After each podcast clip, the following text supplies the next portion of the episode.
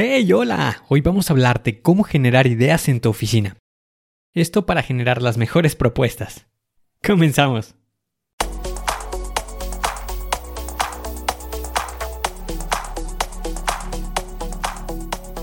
Bienvenido a Planea y Organiza. Para sobresalir en el trabajo es necesario contar con las estrategias para poder crear planes y organizarte de la mejor manera.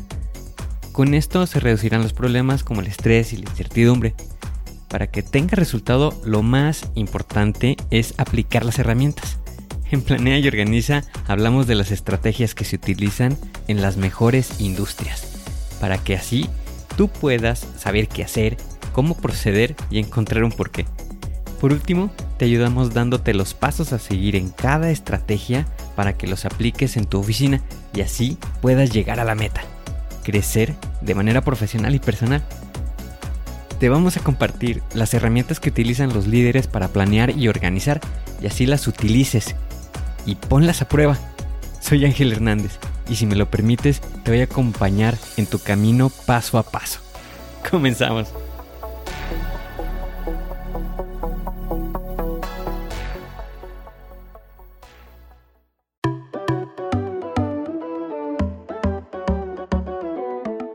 Existen algunas ocasiones en las que no tenemos ni idea de por dónde empezar. Y el primer paso es generar una idea. Pero a veces algo tan sencillo se puede volver algo muy complicado. Y por esta razón nos empezamos a desanimar, empezamos a tener pesimismo. Y nos empezamos a decir, bueno, ¿por qué no se me ocurre ninguna idea? Y comprendo este sentimiento porque sí me ha llegado a pasar el desanimarme por no tener algo claro. La buena noticia es que existe una estrategia que te puede ayudar a poder generar ideas, a poder proponer. Es por eso que en este episodio te voy a hablar acerca de la estrategia de lluvia de ideas. En esta primera parte te voy a hablar acerca de las características que debe de contener una lluvia de ideas. La primera corresponde a un tema de actitud. Esto es de lo más importante, y es suspender el juicio. Con esto me refiero a que todas las ideas son posibilidades que se pueden realizar. Recuerda, esto tiene que ser sin enjuiciar. Lo que buscamos es un punto de vista distinto. Tal vez una de esas ideas nos pueda dar una pista hacia donde nos podamos dirigir. La segunda característica corresponde a pensar libremente. Con esto nos referimos a permitir opiniones, a que se encuentre sin condiciones, la tercera característica corresponde a que la cantidad de ideas son importantes. Aquí sí entra el concepto mientras más ideas es mejor. Y la última característica es que tenga creatividad. Lo que se busca es desarrollar, es crear, utilizar el efecto multiplicador. Con esto me refiero a ir generando una cadena. Por ejemplo, si la primera palabra fuera vacaciones, se le puede adicionar vacaciones de verano y a esta a su vez se le puede agregar vacaciones de verano en la playa. Esto te puede ayudar a ir generando de una idea a otra con mayor detalle.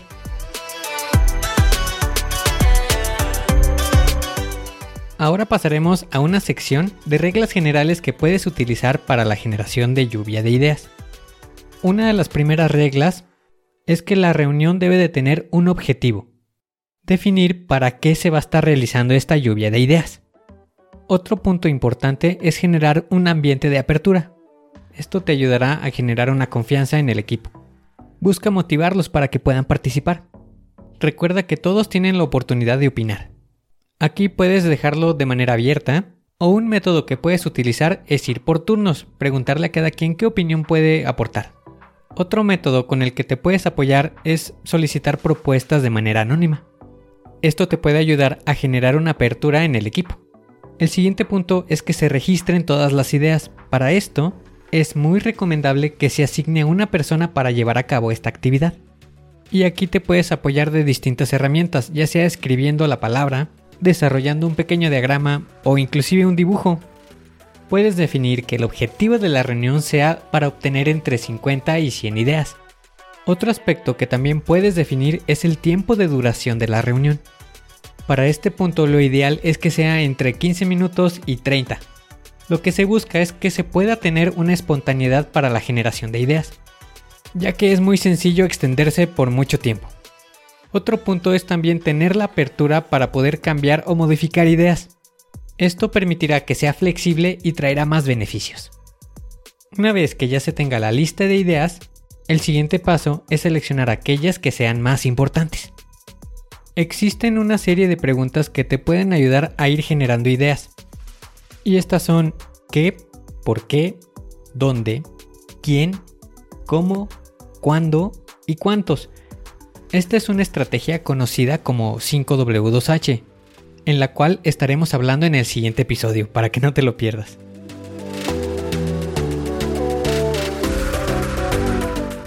Muy bien, ahora te voy a compartir un ejemplo en el que estuve trabajando para la edición de un manual escolar. Para esto nos habían solicitado que se identificaran qué aspectos debía contener este manual. Entre ellas, para los aspectos más relevantes, se tomó la decisión que debía de contener una introducción, enlaces a páginas web para consulta, una lectura de comprensión, el contenido o el tema definido para esa sección, prácticas, ejercicios, ilustraciones. Y ese fue el resultado al que llegamos para poder desarrollar el manual escolar.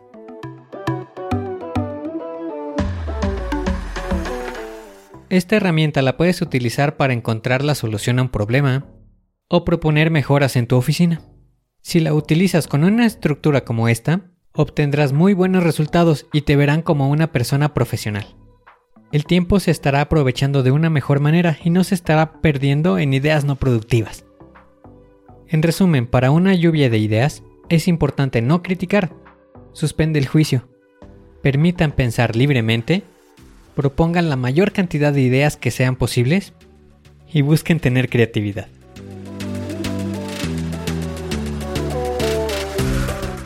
Hoy tienes la oportunidad de hacer un plan, de poder organizarte y de ser mejor. Utiliza las herramientas, utiliza la lluvia de ideas. Suscríbete al podcast y deja 5 estrellas. Si quieres conocer más, visita la página angelhernandez.club.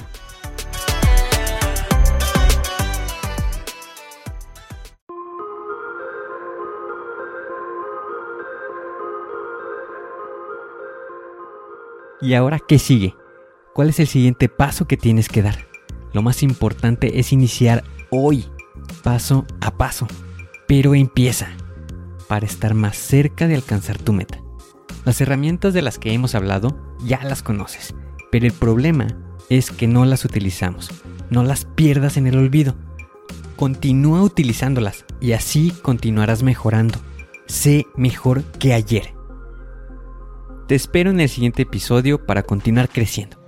Te espero aquí, en Planea y Organiza. Pero recuerda, la fuerza está en ti. Respira fuerte, concéntrate y haz que suceda.